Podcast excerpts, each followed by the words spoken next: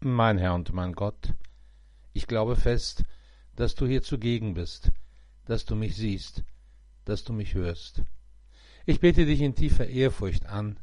Ich bitte dich um Verzeihung für meine Sünden und um die Gnade, diese Zeit des Gebets so zu halten, dass sie mir Frucht bringt. Maria, meine unbefleckte Mutter, heiliger Josef, mein Vater und Herr, mein Schutzengel, bittet für mich. Kinder wissen, was passiert, wenn sie Mama und Papa nicht gehorchen. Es gibt Krach.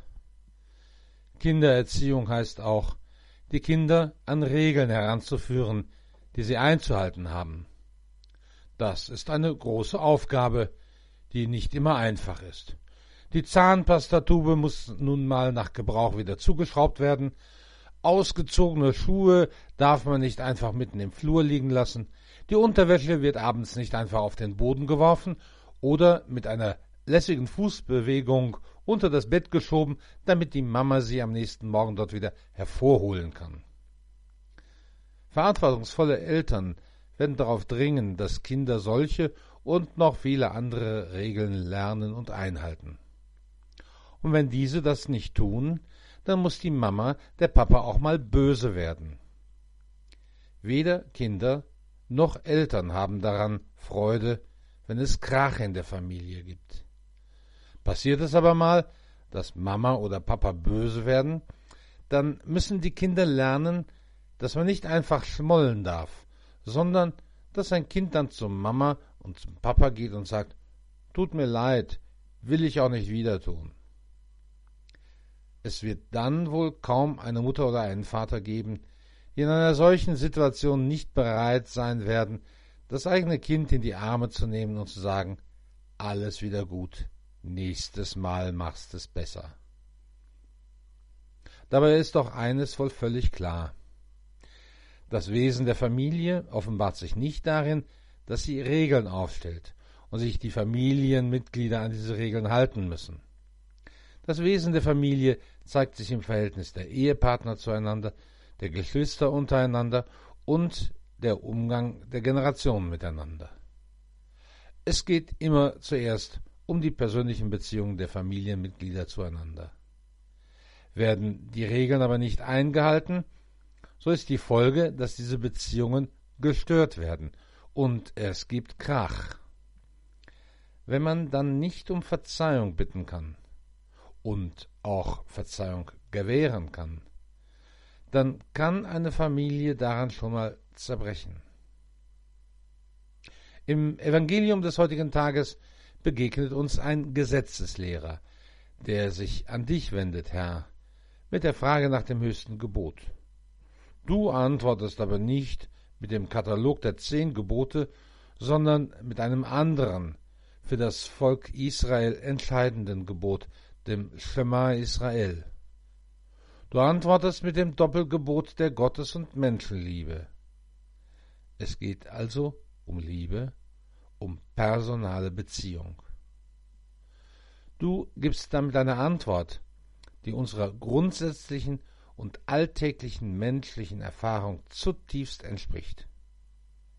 Es geht eben nicht zuerst um irgendwelche Moralismen, die wir Menschen zu erfüllen haben, wie das Pflichtprogramm eines Eiskunstläufers.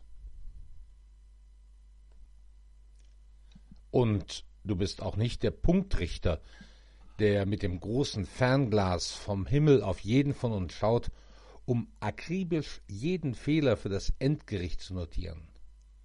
Das Christentum ist auch kein Zehnkampf, bei dem man in verschiedenen Disziplinen Punkte sammeln muss, um sich fürs Finale zu qualifizieren. Du antwortest dem Gesetzeslehrer mit den Geboten, Gott und den Nächsten zu lieben. Unsere menschliche Erfahrung sagt uns, dass es nichts Wichtigeres gibt, als dass jemand anderes da ist, den wir lieben und von dem wir geliebt werden. Das ist das Geschenk Gottes an uns Menschen, dass du uns so sehr liebst, dass du sogar für uns und zu unserem Heil am Kreuz gestorben bist. Wenn ich erkannt habe, was es bedeutet, dass dieses Ereignis ganz konkret um meinetwillen geschehen ist, dann ist es eine Erfahrung, aus der meine Liebe zu dir wachsen kann. Dein Kreuz sagt mir so deutlich, du möchtest, dass ich dich liebe. Aber wie könnte ich dich lieben und gleichzeitig deinem Willen gegenüber gleichgültig sein? Dich lieben heißt, jeden Augenblick darüber nachzudenken, wie ich dir Freude bereiten kann und wie ich es vermeiden kann, dir Schmerz zuzufügen. Gelingt natürlich nicht, zumindest nicht immer. Aber geistliches Wachstum kann ja bedeuten, es gelingt immer öfter. Und dann bin ich genau wie ein Kind, das auch genau weiß, wann es etwas falsch gemacht hat. Nur du machst keinen Krach. Aber das unartige Kind kann auch nicht direkt nach der Missetat zur Mama laufen und sagen, Mama, ich hab dich doch so lieb. Wie das Kind werde ich mich zurückziehen, denn ich habe die Beziehung beschädigt.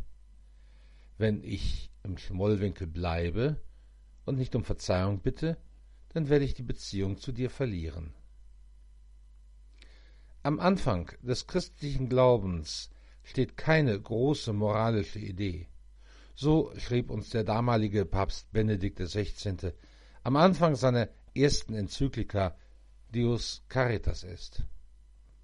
Genauso wie in der Familie offenbart sich das Wesen des Glaubens eben nicht als ein System optimaler Regeln, die einzuhalten sind, sondern in der Erfahrung, dass mein Verhältnis zu dir, o oh Herr, ein Verhältnis gegenseitiger personaler Liebe und Zuneigung ist. Eine personale Beziehung ist immer pflegebedürftig. Wenn in einer Partnerschaft einer das Interesse daran verliert, seine Liebe zum Partner zum Ausdruck zu bringen, nimmt die Beziehung schweren Schaden. Die Nähe des anderen suchen, miteinander sprechen, sich um die Wünsche und Sorgen des anderen zu kümmern, mal um Verzeihung zu bitten und dem anderen die Vergebung nicht zu verwehren, ist in einer Partnerschaft unverzichtbar.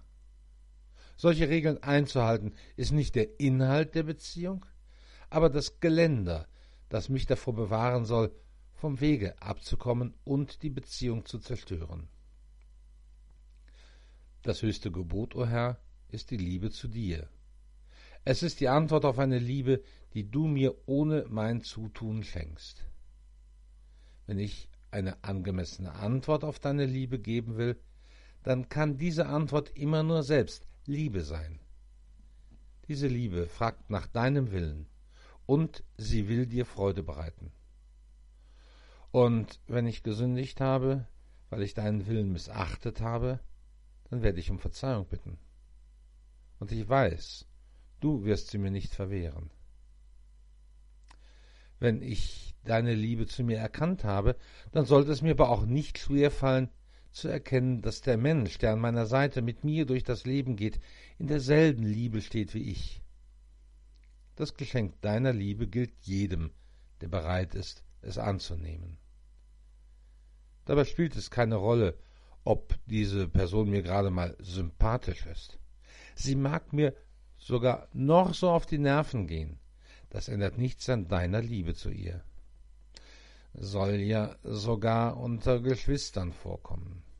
Mein Nächster wohnt vermutlich nicht auf der anderen Seite der Erde. Den kann ich dann leicht aushalten. Aber der, der mir direkt zur Seite steht, diesem Menschen mit einer Liebe zu begegnen, die deiner Liebe entspricht, das ist oft ziemlich schwer. Und dennoch gilt, ich kann nicht sagen, ich liebe dich, o oh Herr. Aber die Prüfung, die du mir mit diesem oder jenem Mitmenschen auflegst, die ist mir zu schwer. Herr, gib mir die Kraft, aus Liebe zu dir, mich jeden Tag mehr anzustrengen, auch meinem Nächsten gerecht zu werden. Ich danke dir, mein Herr und mein Gott, für die Anregungen, Eingebungen und Vorsätze, die du mir in dieser Zeit der Betrachtung geschenkt hast. Ich bitte dich um die Kraft, sie zu verwirklichen. Maria, meine unbefleckte Mutter, heiliger Josef, mein Vater und Herr, mein Schutzengel, bittet für mich.